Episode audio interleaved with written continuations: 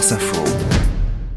Bonjour Elia Bergel. Bonjour. Dans le vrai ou faux ce matin, guerre en Ukraine et désinformation. Oui, parce que la Russie innove en permanence sur le terrain de la cyberguerre. Exemple, Dimitri Medvedev affirme qu'Emmanuel Macron a renoncé à un déplacement en Ukraine par crainte d'une tentative d'assassinat. L'ancien président russe s'appuie sur un extrait de journal télé qu'aurait diffusé France 24. Écoutez.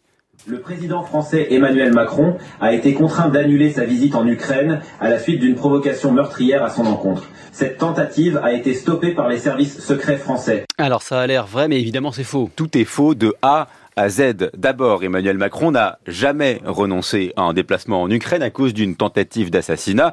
Et surtout, cet extrait n'a jamais été diffusé par France 24. C'est un deepfake généré par une intelligence artificielle. Comment savoir euh, si cette vidéo est fausse? Alors France 24 a publié un démenti. Là, c'est facile, mais face à ces vidéos de plus en plus réussies, il faut s'armer d'esprit critique. Jérôme, dans ce faux extrait de la chaîne, la synchronisation entre les lèvres du journaliste et ce qu'il dit ne colle pas. Les mots utilisés, en l'occurrence provocation meurtrière, sont aussi étranges. Cependant, le rendu est quand même réaliste alors qui relaie cette fausse vidéo Trans24 La vidéo tourne notamment sur le réseau social X, sur VKontact, l'équivalent du Facebook russe, et des comptes Telegram pro-russes. Par ailleurs, un site francophone a relayé également cet intox, un site de propagande pro-Kremlin, selon Viginum, l'organisme de lutte contre les ingérences numériques étrangères. Et ces derniers mois, Viginum a remarqué de plus en plus de cas d'usurpation de médias. Plusieurs publications sont concernées. Le Monde,